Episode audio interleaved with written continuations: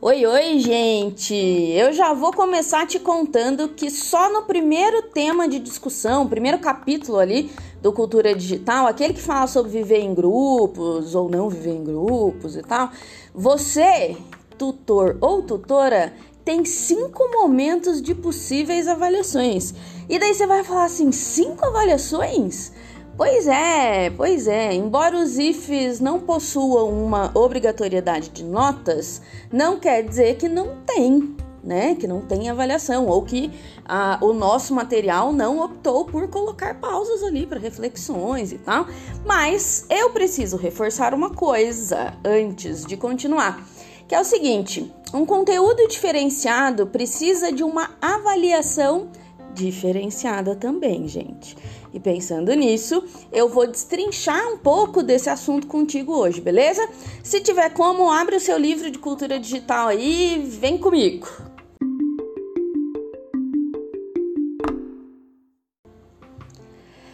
Então, eu resolvi falar sobre isso hoje, gente, porque esse tem sido um tópico que mais chega até nós que trabalhamos com os IFs aqui dentro do grupo de formação e assessoria.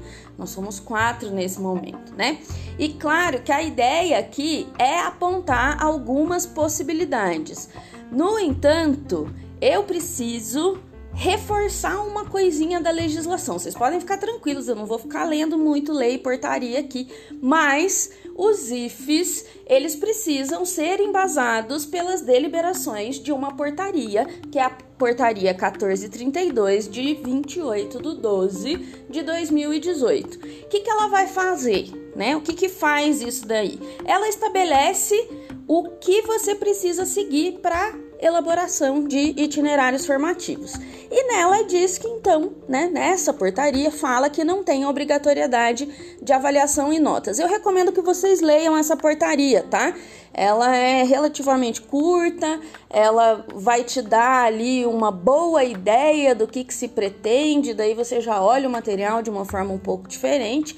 Então, esse IF, né, e daí vindo agora especificamente para o nosso IF de cultura digital, ele, você dá uma folheada ali, ele coloca esse estudante em possibilidade de reflexão bastante profundas, assim, né, sobre ele e sobre a sociedade. É interessante que vocês saibam que nesse momento o itinerário formativo de projeto de vida, de oficina de textos, também está trabalhando com a ideia do eu e do outro.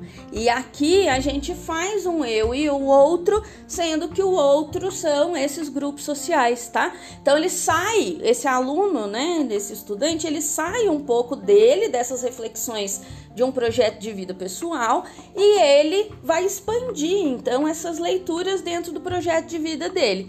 E através de fontes de pesquisa que a gente sugere ali, que vocês complementam e tal, eles vão precisar se posicionar sobre assuntos diversos. Passeando pelo módulo, é possível ver um microfone em vários momentos, que eu também coloquei na capa desse episódio. Não sei se vocês perceberam, do lado esquerdo ali do caderninho amarelo.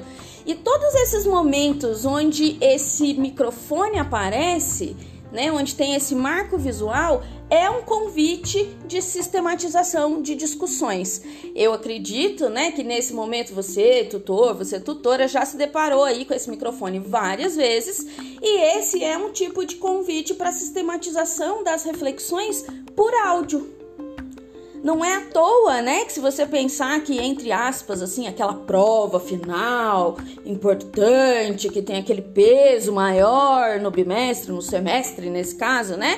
É que eles organizem um podcast. Então, aquela prova mais tradicional é representada aqui dentro desse IFA pela sistematização dessas discussões em áudio. Então, será que é tranquilo chegar para os alunos lá perto da prova e falar assim: é, gente, vocês têm que organizar essa discussão por áudio do semestre. Acho que não, né? Então, se você para esses momentos que o módulo já indica e faz com que essas sistematizações aconteçam também fora do caderno, mas nessa linguagem que vai ser tão importante, né? Você vai possibilitando que ele vai desenvolvendo essa habilidade de comunicação que vai ter um peso maior lá no final do módulo. Isso te ajuda também a pensar em como avaliar esses alunos, né? Uma vez que você vai possibilitando a construção disso com ele. Só nesse primeiro capítulo, gente, que fala lá de vida em grupo e tudo mais, tem essas pausas nas páginas 14, 16, 19, 21 e 23. Então, você tem cinco possibilidades de pedir para que ele pare, organize aquilo tudo por áudio, pense em como ele vai te comunicar aquelas questões ali e você também vai se adaptando e entendendo o que, que seria melhor dentro de um podcast ali. Ao se deparar com a organização desse tipo de atividade durante os encontros, eles provavelmente terão um maior engajamento com a linguagem e você, tutor, também pode ir se adaptando para avaliar a produção final do podcast. Uma outra sugestão, né, ao invés de você ir fazendo isso é, dentro dessas sessões no capítulo, é você ir diretamente na última página do seu módulo. Aí lá tem uma sessão que, que é essa avaliação final e tal, né? E você ir pensando em como vai ser o seu processo avaliativo desses episódios desse podcast, né? Como que você vai avaliar que eles criaram ali, sabe? É um pouco disso a ideia.